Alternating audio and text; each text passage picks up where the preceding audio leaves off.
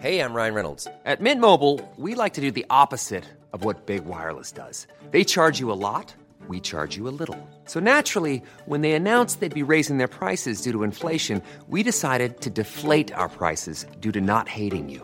That's right. We're cutting the price of Mint Unlimited from $30 a month to just $15 a month. Give it a try at mintmobile.com slash switch. $45 upfront for three months plus taxes and fees. Promo rate for new customers for limited time. Unlimited more than 40 gigabytes per month. Slows. Full terms at mintmobile.com. Radio. El dedo en la llaga. Había una vez un mundo en el que nadie creía. Un país de historias inexplicables. Una nación con personajes asombrosos. Santo Tomás tenía razón. Hay que ver para creer. México increíble. Las verdades que duelen. La voz de los que callan. El dedo en la llaga. Infórmate, diviértete, enójate y vuelve a empezar. El Heraldo Radio presenta El Dedo en la Llaga con Adriana Delgado. Que el maquillaje no apague tu risa. Que el equipaje no lastre tus alas. Que el calendario no venga con prisas. Que el diccionario detenga las balas. Que las persianas corrijan la aurora. Que gane el quiero la guerra del pueblo. Que los que esperan no cuenten las horas. Que los que matan se mueran de miedo. Que el fin del mundo te pille bailando. Aunque el escenario me tiña las canas. Que nunca sepas ni cómo ni cuándo ni siento volando, ni ayer ni mañana. Que el corazón no se pase moda. Y así iniciamos este dedo en la llaga de este lunes 16 de agosto del 2021. Que cada noche sea noche de boda. ¿Qué les puedo decir? Con tanta noticia triste de lo que está pasando en esta en este edificio de departamentos en Avenida Coyoacán. Pero quedémonos con este mensaje de Joaquín Sabina, gran cantautor andaluz, que el fin del mundo te pille bailando, que el escenario te tiña las canas, que nunca sepas ni cómo ni cuándo, ni siento volando ni ayer ni mañana, que el corazón no pase de moda, que los otoños te doren la piel, que cada noche sea noche de bodas. Dedicó esta canción con mucho cariño, con mucho afecto a mi querida Maru Rojas. Cuando alguien pierde un hijo y sobre todo cuando somos madres, no hay palabras que puedan eh, equipararse al dolor de esto. Eh, Maru, te mando todo mi cariño, todo mi deseo de la pronta, que yo sé que esto es muy difícil decirlo, que tu corazón se llene de mucha felicidad. Y recordemos a Adrián por lo que fue y por lo que es para nosotros, porque no se ama por momentos, se ama de por vida, se ama por vida. Y nos- sea noche de boda, que no se ponga la luna de miel, que todas las noches sean noches de boda. Y esta mañana, pues un edificio de departamentos en Avenida Coyoacán, Colonia del Valle, en la alcaldía Benito Juárez, sí, 12 de 22 personas resultaron lesionadas y seis de ellas requirieron traslado hospitalario. Y esto por una explosión por gas.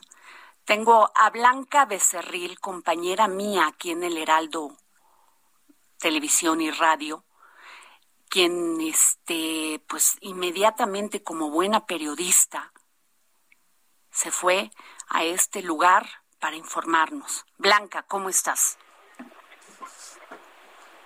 Oye, lamentable lo que acabas de, informar hace unos momentos de nuestra compañera Manu Rojas. Yo con ella compartí muchísimos momentos cuando cubrimos presidente de la República con el expresidente Enrique Peña Nieto y me uno a, este eh, pues a este mensaje que tú le acabas de dar hace unos momentos y evidentemente lamentamos profundamente la situación en la que está pasando en estos momentos nuestra compañera Manu Rojas, todo nuestro apoyo y nuestras buenas vibras para que se reponga pues, eh, en a la brevedad posible de este de este eh, pues de este de esta mala noticia que tú hace unos momentos nos acabas de dar. Blanca cuando eres madre qué se, qué palabras puedes para este usar para describir una situación así no no no quiero.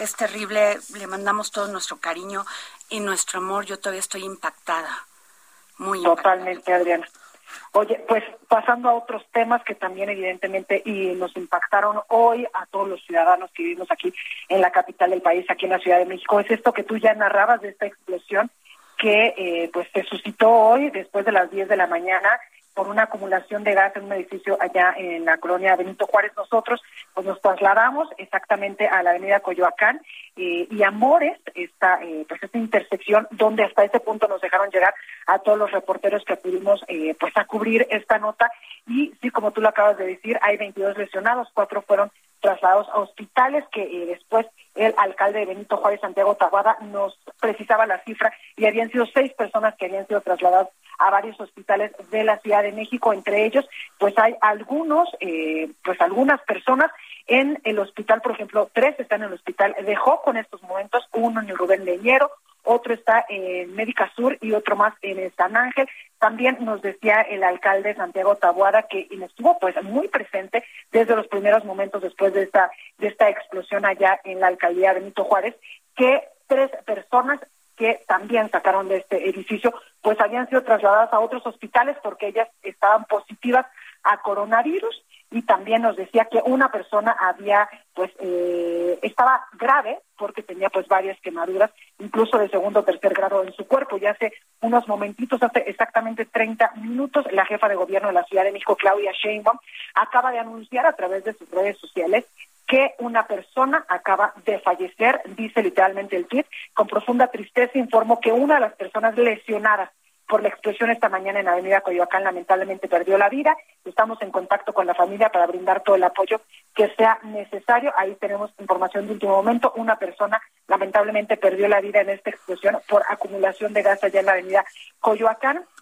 También, Adriana, debo decirte que desde los primeros minutos que se suscitó esta explosión en el sur de la Ciudad de México, pues llegó personal del ERUM, de la Cruz Roja, cuando nosotros estábamos ahí, incluso había personal del Ejército, de la Guardia Nacional, Protección Civil, que incluso también hay que decirlo, otras alcaldías hermanas enviaron a la alcaldía de Benito Juárez, entre ellos, eh, pues el alcalde eh, Adrián Rubalcaba de Coajimalpa también había prestado varias unidades de protección civil y unidades eh, médicas para también pues apoyar a, los siniestrados en la alcaldía de Benito Juárez. Claro. Blanca, te, te pido por favor que te quedes en la línea tenemos también en la, en la otra línea a Miriam Ursúa, secretaria de Protección Civil de la Ciudad de México. Muy buenas tardes, secretaria, ¿cómo está? Hola, ¿qué tal? ¿Cómo estás? Muy buenas tardes. Pues, secretaria, eh, primero se había dicho que era una instalación de gas natural. Naturgy México lamenta, dicen que no. Bueno, le estoy comentando los hechos. Primero se había dicho esto, luego que no, que es este una instalación, como ellos dicen, de eh, tanque estacionario. Exactamente. Ajá. Exactamente. Lo que tú estás diciendo es cierto.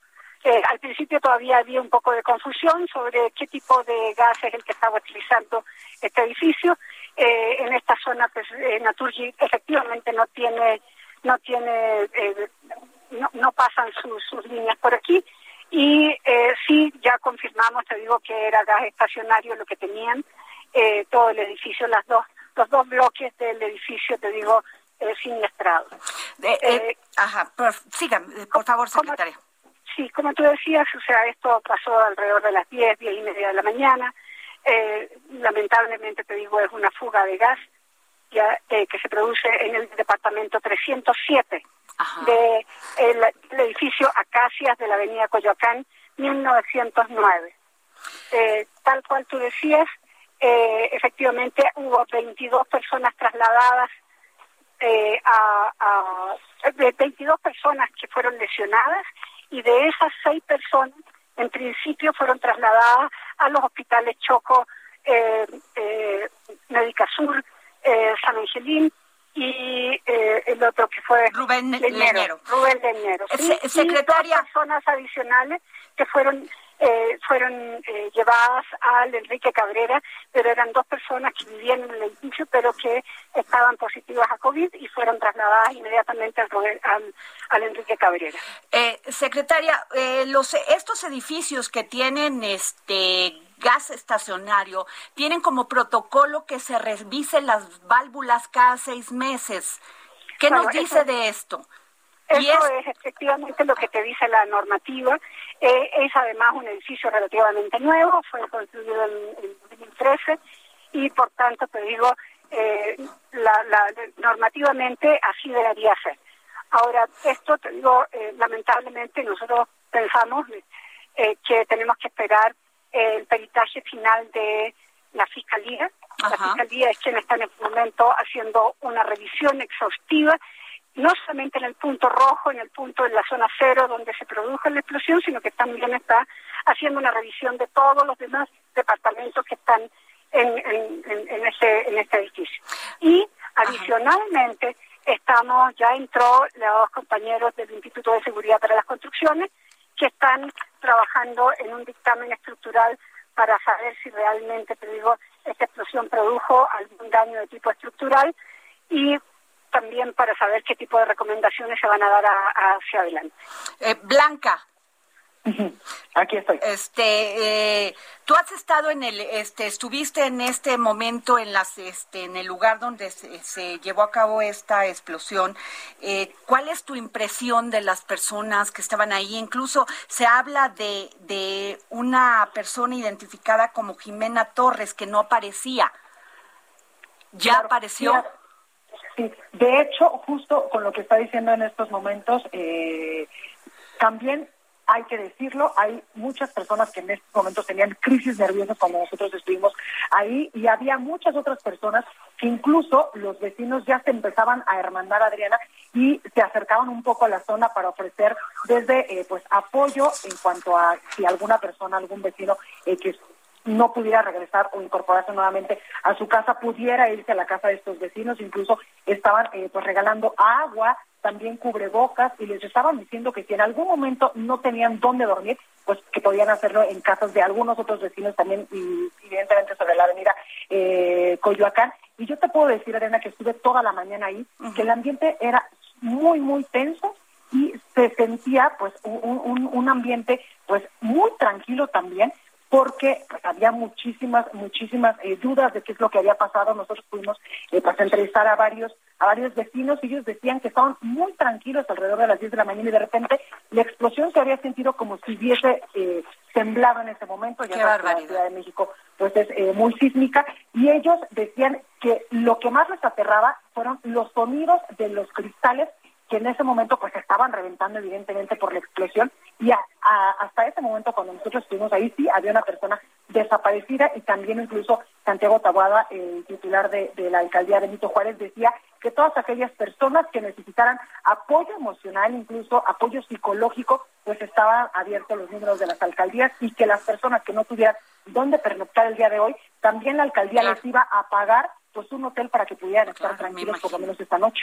Secretaria Miriam Nursúa, secretaria de Protección Civil, no había, este, no habían eh, denunciado los los este vecinos de esa zona que había olor a gas o algo que pudiera haber anticipado a las a la, a la a la Ciudad de México a las autoridades de la Ciudad de México para que esto se pudiese haber evitado Fíjate que no tenemos ningún reporte eh, en relación a ese tema.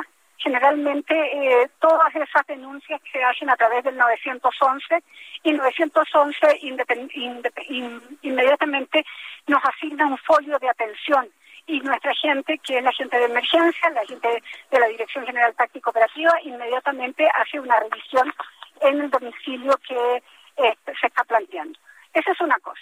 Segundo, es algo que decía, efectivamente, incluso en este momento eh, tenemos una mesa aquí al interior eh, de, la, de la zona cero, donde tenemos las carpas, y se está hablando con los vecinos, digo, uno para determinar cuántas son las personas que van a ir a, a hoteles el día de hoy, tal cual se decía el día de hoy. La alcaldía, te digo, ha conseguido que se vayan que se vayan al, a un hotel Holiday Inn de aquí de parroquia eh, y eh, posteriormente eh, la, el comisionado de atención a víctimas pues también va a darles la atención que requieran a partir de, de mañana.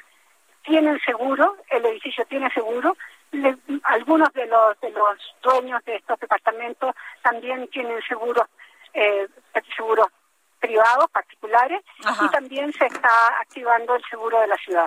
Por lo tanto te digo eh, se está haciendo en este momento todo lo necesario todo lo necesario primero para tener eh, el peritaje judicial segundo para tener el dictamen estructural tercero para hacer una atención eh, a las víctimas de forma debida y adecuada tal como la jefa de gobierno instruyó y nosotros como Protección Civil vamos a estar aquí hasta el término del incidente. Muy bien, muchas gracias, secretaria de Protección Civil Miriam Ursúa. Muchas gracias por su reporte. Blanca, oh. Pues este no olvidemos, Blanca, que estas tragedias como la de San Juan y Huatepec en 1984 y la explosión de Guadalajara en 1992 es un tema con las instalaciones de estas conexiones que hacen como la de la que igual la, la de Poza Rica porque este es terrible, no les dan mantenimiento. Sí, exactamente, Adrián. Importante lo que dices, pese a que este edificio, cuando nosotros estuvimos ahí, se veía relativamente nuevo. Entonces, también incluso la Fiscalía eh, General de Justicia de la Ciudad de México, pues ya ha dado a conocer que inició un oficio eh, y una carpeta de investigación por los delitos de daño a la propiedad y lesiones, ambos culposos, ha dicho la Fiscalía, para quien resulte responsable de este lamentable hecho que hasta el momento pues ha cobrado la vida de una persona y otra más, ya lo decíamos hace unos momentos, pues estaba con heridas graves en un hospital cercano de la zona. Ahora, ¿esto va a cambiar algún tema de los reglamentos de los, condomin de los condominios? ¿Va a cambiar algún tema en, eh, del protocolo que se siga en la Ciudad de México ante este tema? Ojalá que sí, Adriana, que las autoridades pues pongan mucha atención en este tema, porque imagínate ahorita, pues este edificio estaba sí habitado, pero no al 100%. Pero imagínate que eso pasa, por ejemplo, en una zona escolar o en una zona de hospitales, la tragedia hubiese sido mayor. No sé si, si tú, pero en este momento cuando nos estaba diciendo Miriam Ursúa, pues todo esto que se suscitó eh, por la mañana, yo me estoy poniendo a pensar, ¿y mi edificio tendrá seguro? ¿Y mi edificio donde en estos momentos eh, pues eh, vivo con mi familia tendrá una instalación correcta de, electricidad o de gas natural o de algún tipo de, pues de otro tema que pudiese provocar también una explosión. Creo que en estos momentos todos nos estamos preguntando eso y también algo importante que tú decías, si las autoridades van a tomar cartas en el asunto para regular o para tener una nueva legislación y decirle a los edificios o a las construcciones desde un inicio a los constructores que van a tener que seguir ciertas reglas, como pasó después del, sismo del 17 y del 19 de septiembre del 2017, que toda la ley de construcción en la Ciudad de México cambió. A lo mejor sería bueno también revisar este asunto en cuanto pues, a las instalaciones eléctricas y también de gas en los edificios. Así es. Gracias, Blanca Becerril. Gracias, compañera, por darnos este informe. Gracias por ser tan buena periodista. Muchísimas gracias a ti, Adriana. Toda la suerte del mundo y cuídate mucho. Cuando llegues a tu casa, verifica que todo esté perfecto con el gas. Créeme que lo voy a hacer. Qué barbaridad. Gracias, Blanca. Gracias. Bueno, pues se cerró un ciclo en otro tema. Se cerró un ciclo que empezó exactamente hace 20 años. Y pues como ustedes saben, Ayer los, las fuerzas del talibán tomaron Kabul, la capital afgana, y el presidente Arasaf Ghani abandonó el país, al igual que el embajador de los Estados Unidos. Pero miren, para conocer más de esto, sin duda un experto de estos temas de Medio Oriente, Ezra Chabot. Muy buenas tardes. Hola, ¿qué tal Adriana? Buenas tardes y buenas tardes al auditorio. Sí, sin duda alguna lo que está sucediendo en estos momentos todavía impacta fuertemente al público, fundamentalmente en este momento el norteamericano. En estos instantes Joe Biden está dando una declaración, está estableciendo una declaración en donde da las razones por las cuales pues finalmente el propio ejército norteamericano se retira. Es algo que pues eh, había sido considerado, recordemos, desde el 2001, con, después de que eh, las Torres Gemelas fueron derribadas, después de que Osama Bin Laden había operado con el apoyo talibán desde Afganistán esta, pues, este ataque a territorio norteamericano, viene mm, la, el ataque mm, por parte de las fuerzas de la OTAN y de los Estados Unidos como la cabeza, consiguen mm, pues echar abajo al gobierno talibán, organizan elecciones y establecen un gobierno pues por lo menos con eh, líneas prooccidentales, es decir, logran echar abajo lo que representa, y esto es importante decir, un modelo talibán en donde pues finalmente se trata de un fundamentalismo islámico, este sunita, en este caso, que llega a los extremos, por supuesto, de la esclavitud para las mujeres, de la imposibilidad de estudiar para niñas y de un modelo pues similar al del Estado Islámico en Irak y Siria, este que ya desapareció por lo pronto en esa zona del planeta. ¿Qué sucede todo este tiempo? Dos de dólares costó esta guerra. Así es, este, así, es y, así es, y una enorme cantidad de soldados norteamericanos muertos, ya no digamos de lo que sucede en Afganistán. La idea era crear fundamentalmente a través de la organización de eh, las propias fuerzas afganas un poder que fuese lo suficientemente pues eh, consolidado de afganos que pudiesen finalmente evitar que el talibán que se había ido a refugiar a las montañas resurgiera. No lo lograron, no pudieron hacer esto, esto no funcionó. La idea de que eh, eh, era posible eh, armar, crear un ejército y una fuerza social que estuviese en Afganistán construyéndose durante 20 años para poder hacer del ejército afgano una forma de lucha o de modelo político que evitara que los eh, propios talibanes entraran. Fíjate lo que dice, Erra, perdón que te interrumpa, dice Joe Biden, no repetiré errores del pasado, seguiré peleando en un, seguir, seguir peleando en un conflicto que no es del interés americano, pues no nos lleva a nada es algo que se discute fuertemente en Estados Unidos. Se trata finalmente de la consumación de una derrota para el gobierno de Biden, eh, algo que el propio Trump ya había manejado. Recordemos que Trump pues recibe ahí a los propios talibanes y ya intenta encontrar un mecanismo de negociación. Veremos cuál es,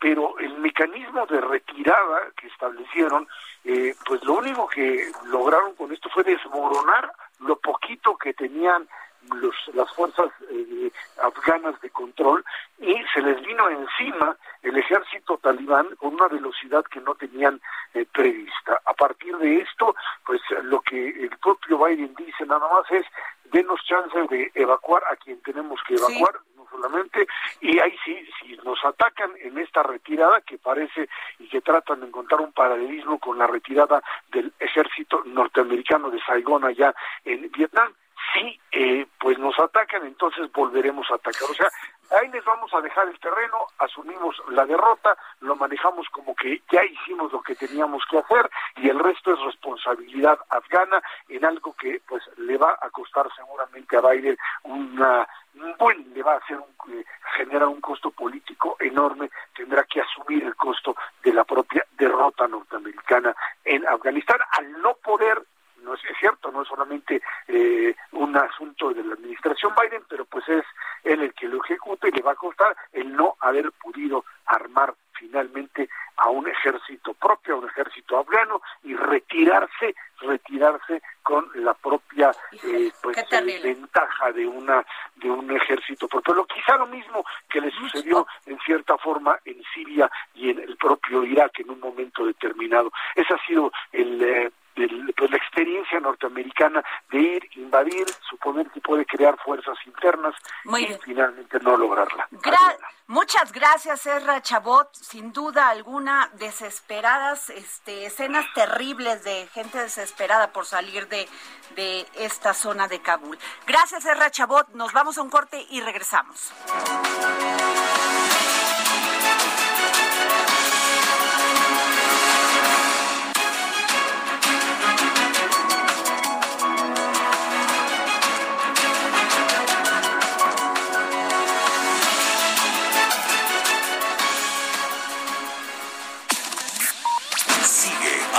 Delgado en su cuenta de Twitter. Arroba Adri Delgado Ruiz. Además, te invitamos a enviar tus opiniones y comentarios en texto o por mensaje de audio a través de WhatsApp al 55 2544 3334. Y si quieres escuchar El Dedo en la Llaga de El Heraldo Radio, en cualquier momento y donde quiera que te encuentres, descarga el podcast disponible en Spotify y iTunes. Heraldo Radio. La HCL se comparte, se ve y ahora también se escucha. Sé parte de la cumbre más importante de los negocios en México. Adquiere tus boletos ahora en preventa y cómpralos por tan solo 200 pesos en la página de internet cumbremil.com. Sé parte de importantes conferencias impartidas por los líderes de opinión. Heraldo Radio. La HCL se comparte, se ve y ahora también se escucha. Sigue a Adriana Delgado en su cuenta de Twitter en arroba Adri Delgado Ruiz. Y envíanos tus comentarios vía WhatsApp al 55 25 44 33 34 o 55 25 02 21 04. Y así es, regresamos al dedo en la llaga. Yo soy Adriana Delgado. Nos escucha usted eh, por este por la 98.5 a través de todo el país. Y tengo en la línea a uno de mis secretarios consentidos.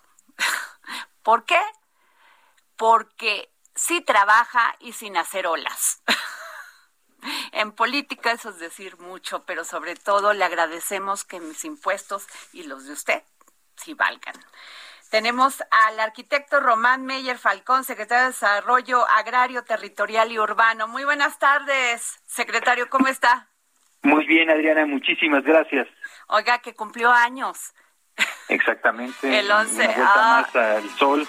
Ya ve, para que se entere todo el país y más allá.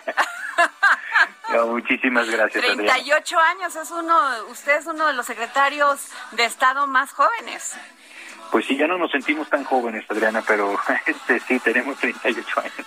Oiga, secretario, este, a ver, varios proyectos del programa de mejoramiento urbano de la Secretaría de Desarrollo Agrario, Territorial y Urbano que usted preside han recibido premios y nominaciones internacionales en categoría de arquitectura y espacio público de obras realizadas en el 2019 y 2020. Así es. Por primera vez, porque pues nunca nos daban premios, al contrario.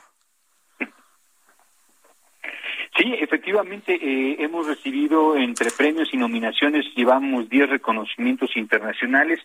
Y bueno, comentar que esto es, digamos, un trabajo de forma propia de los mismos arquitectos que han venido colaborando con la Secretaría, no es una labor que empuje la Secretaría. Entonces consideramos que hay oportunidad de poder, digamos, eh, apostar a un mayor número de posibles nominaciones y premios en los próximos años.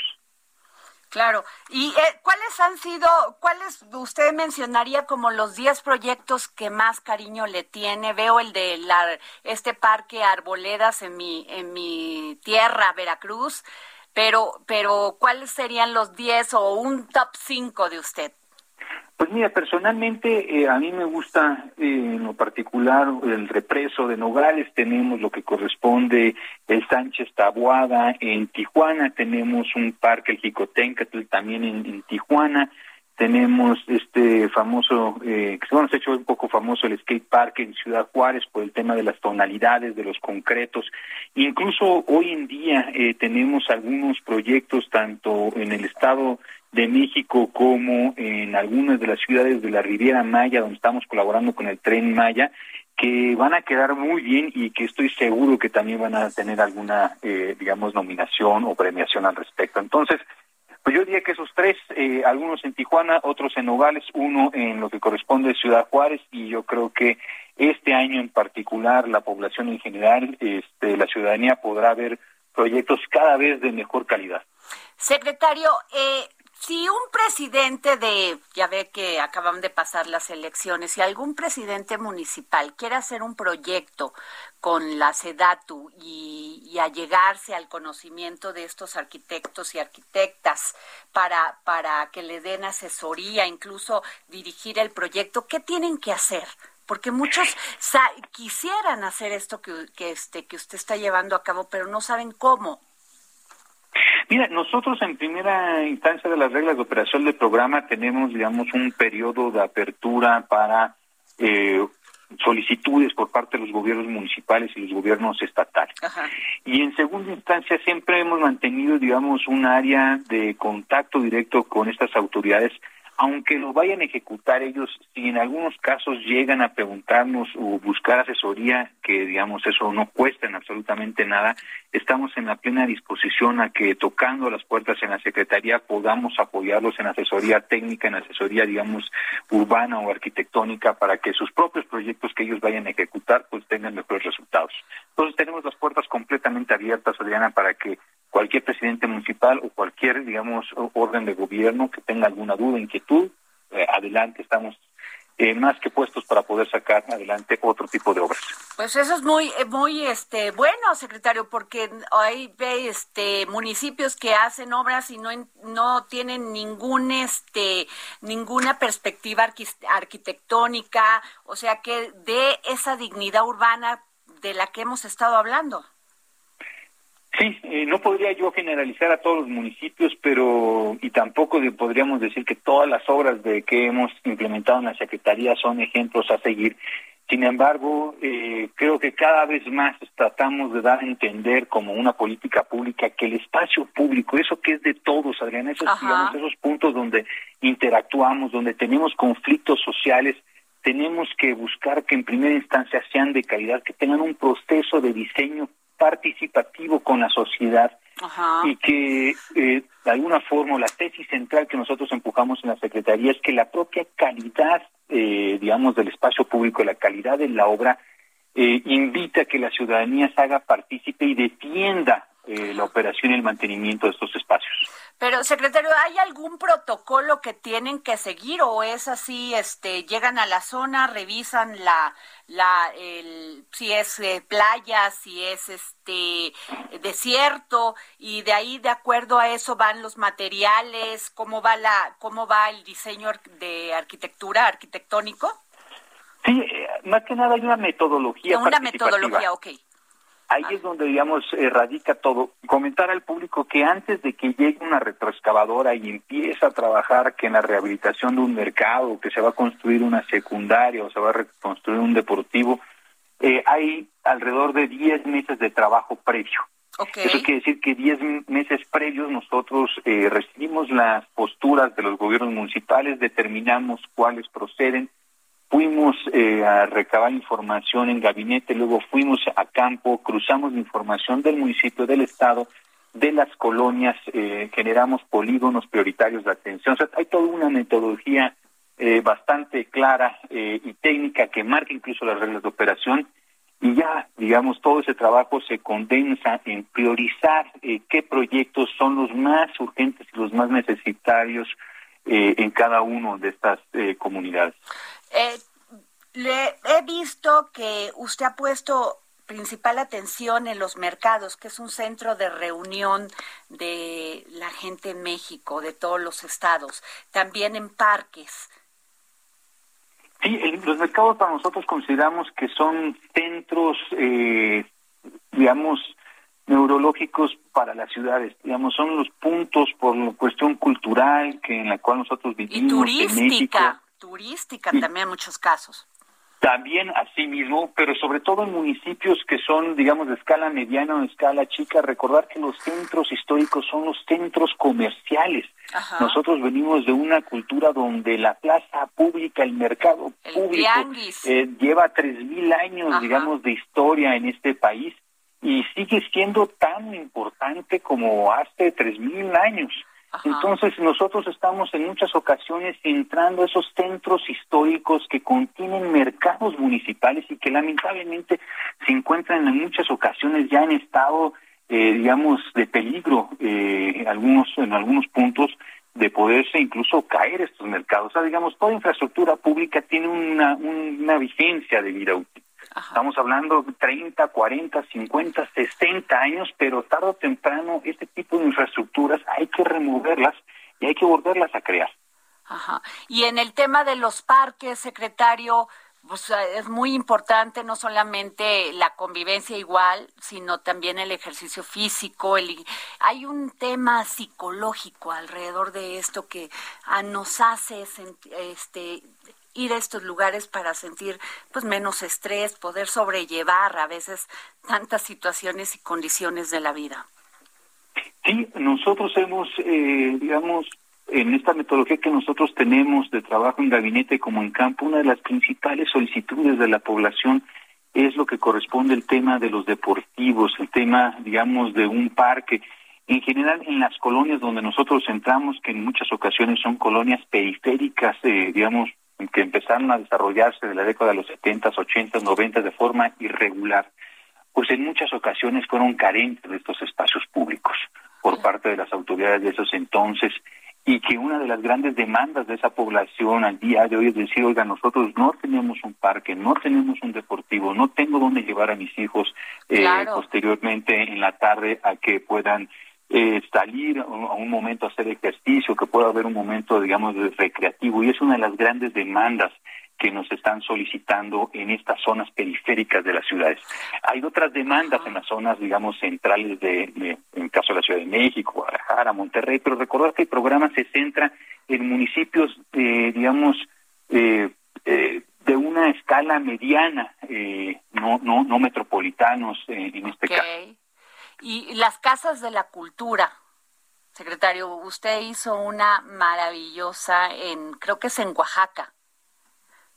En Oaxaca tenemos tenemos varias, eh, digamos, eh, elementos culturales en muchas ocasiones. Eh, son rehabilitaciones, por ejemplo, tenemos algunas estaciones o antiguas estaciones de ferrocarril, principios del siglo XX en Salina Cruz tenemos en ese caso también tenemos en Tapachula, tenemos algunas rehabilitaciones que trabajamos de forma conjunta con el INA para obviamente respetar, digamos, las, las fachadas arquitectónicas de principios del siglo XX o, finales del siglo XIX, pero que en muchas ocasiones lamentablemente pues se encuentran completamente abandonadas, donde la ciudad ya creció, donde están ubicadas en zonas centrales de la ciudad y qué mejor que aprovechar esa centralidad de esas antiguas estaciones de ferrocarril, por dar un ejemplo, hay otros elementos que también hemos venido rescatando y les damos un enfoque, digamos, de espacios que pueden destinarse a temas de talleres culturales, a talleres de artes y oficios, etcétera. Secretario, perdón que regrese a Veracruz porque incluso le escribí un tweet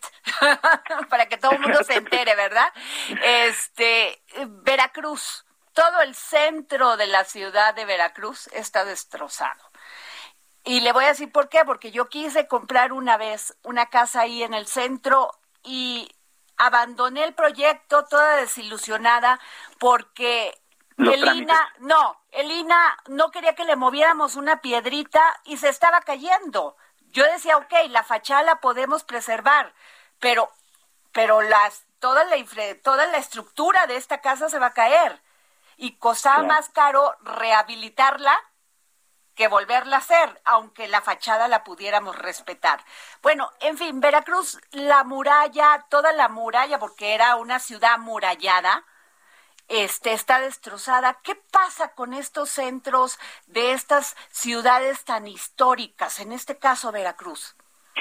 Mira, eh, sin yo ser perito experto en materia, digamos, de restauración de monumentos Pero ¿cómo rescatarlo, secretario? ¿Cómo rescatarlo? Yo creo que se tiene que empujar políticas públicas entre los gobiernos, principalmente municipales, para que se puedan detonar eh, programas de desarrollo urbano que incentiven tanto la inversión en esos eh, polígonos que veamos esos centros históricos como eh, oportunidades de volver a habitar esos centros históricos. Tenemos el ejemplo de la Ciudad de México.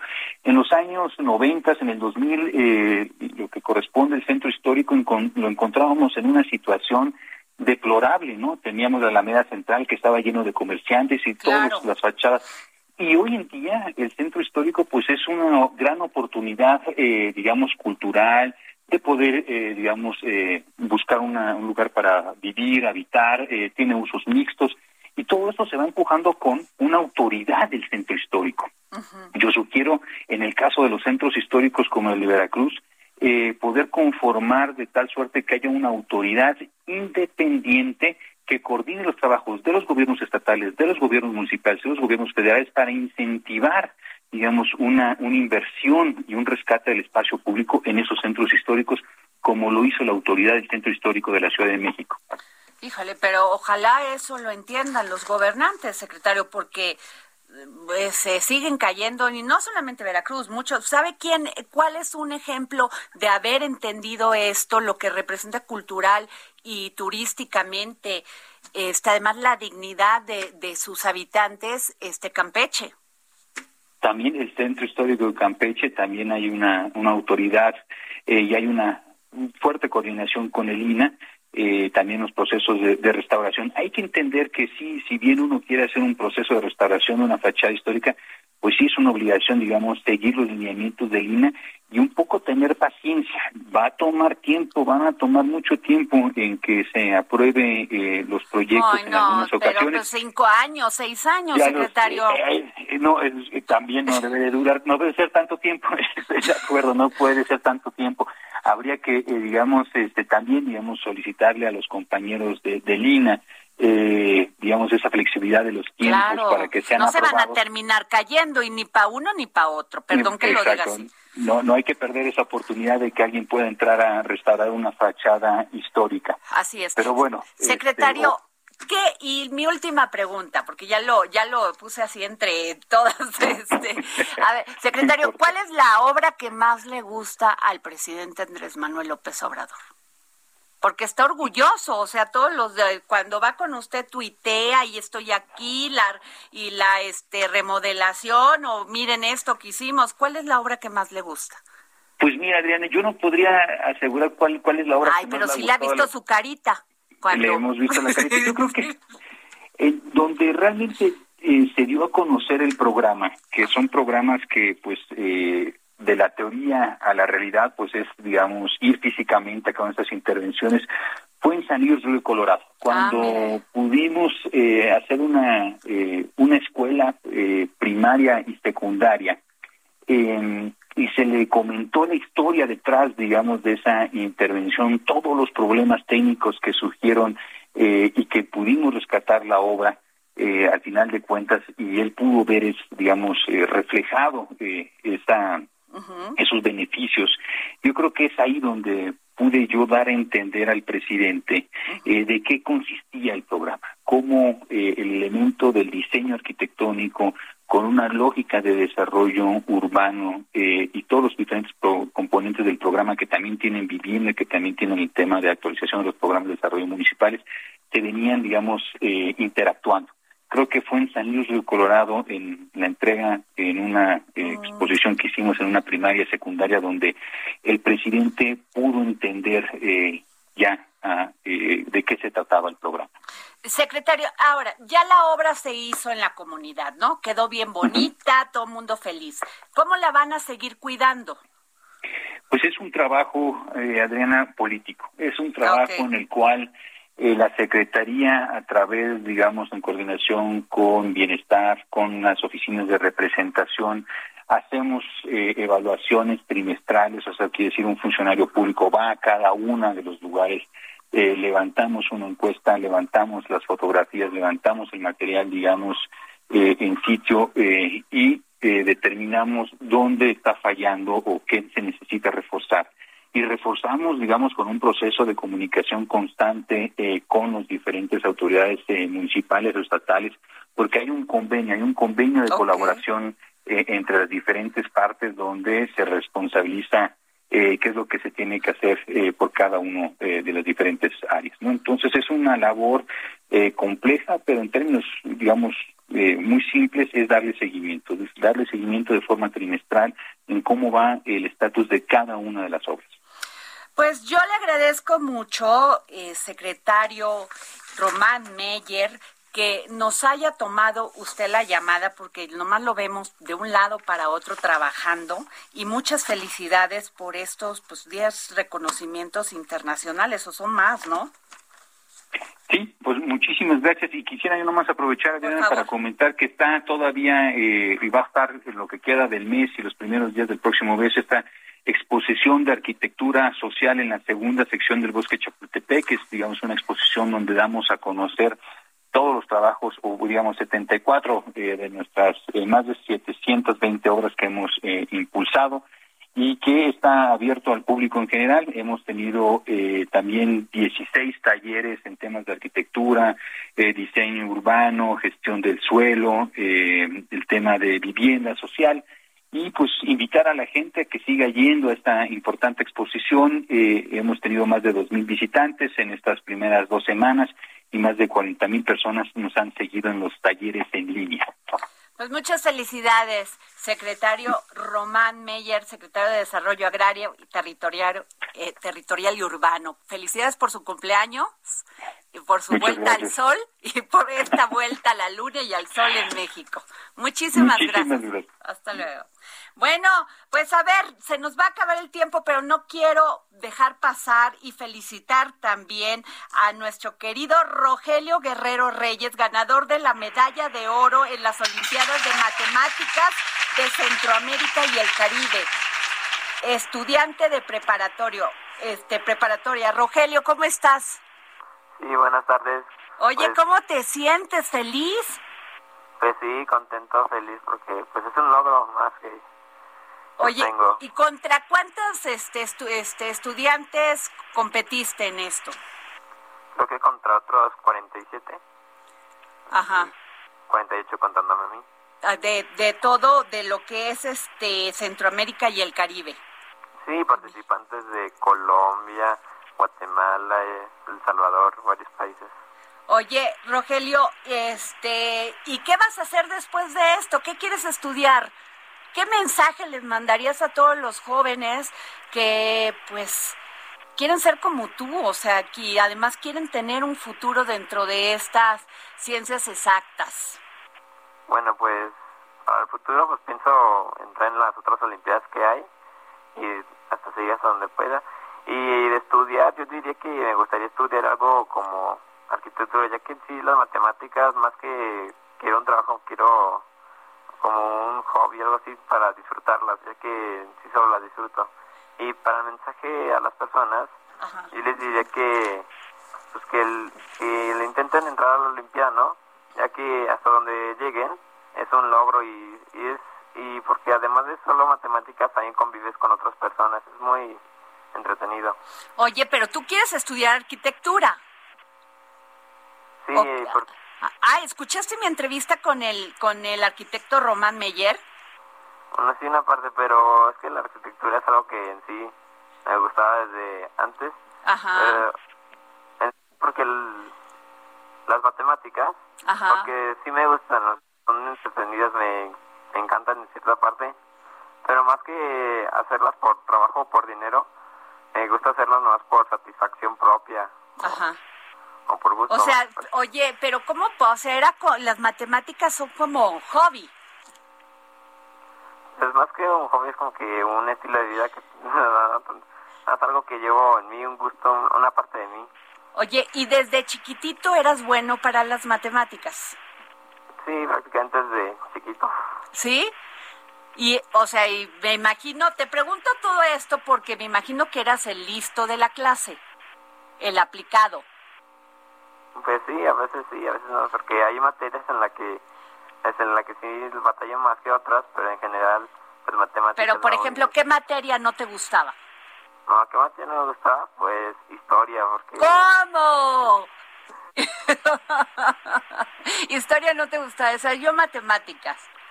Es que como que era muy malo en historia, no me acordaba muy bien de las... De las fechas. Fechas o cosas así. Oye, ajá, dime, dime, dime. Que en estos concursos matemáticos, más que de memorizar cosas y calcular, Es más bien es de demostrar y poner ideas creativas para solucionar un problema o algo. Oye, aquí mi productor está haciendo cara de yo, o sea, cero en las matemáticas. Oye, Rogelio, ¿y tú crees que México está dándole oportunidades a los jóvenes que tienen los talentos como tú? Pues México le están, pues realmente, sé decirlo ya que pues, también está lo de la pandemia, pero sí hay apoyo, solo, solo hay que buscarlos. buscarlo. Ok. Oye, Rogelio, pues mira, se nos acaba el tiempo, pero realmente muchas felicidades. Sin duda tu voz, tu entusiasmo, tu pasión por esto, pues genera en que lo, este, ese entusiasmo en otros jóvenes. Muchísimas gracias por tomarnos la llamada para el dedo en la llaga. No, gracias a ustedes. Muchas gracias. Pues bueno, esto fue todo aquí en el dedo en la llaga. Les mando un gran saludo y pues no dejen de escuchar esta canción de Noche de bodas con mi querido Joaquín Sabina. No lo teníamos listo. A ver, muchachos. Ahí va. Hasta mañana. Que el equipaje no lastre tus alas. Que el calendario no venga con prisas. el, el Heraldo Radio presentó El Dedo en la Llaga con Adriana Delgado. Heraldo Radio. La HCL se comparte, se ve y ahora también se escucha. Planning for your next trip? Elevate your travel style with Quince. Quince has all the jet setting essentials you'll want for your next getaway, like European linen, premium luggage options, buttery soft Italian leather bags, and so much more. And is all priced at 50 to 80% less than similar brands. Plus, Quince only works with factories that use safe and ethical manufacturing practices. Pack your bags with high-quality essentials you'll be wearing for vacations to come with Quince. Go to quince.com slash pack for free shipping and 365-day returns.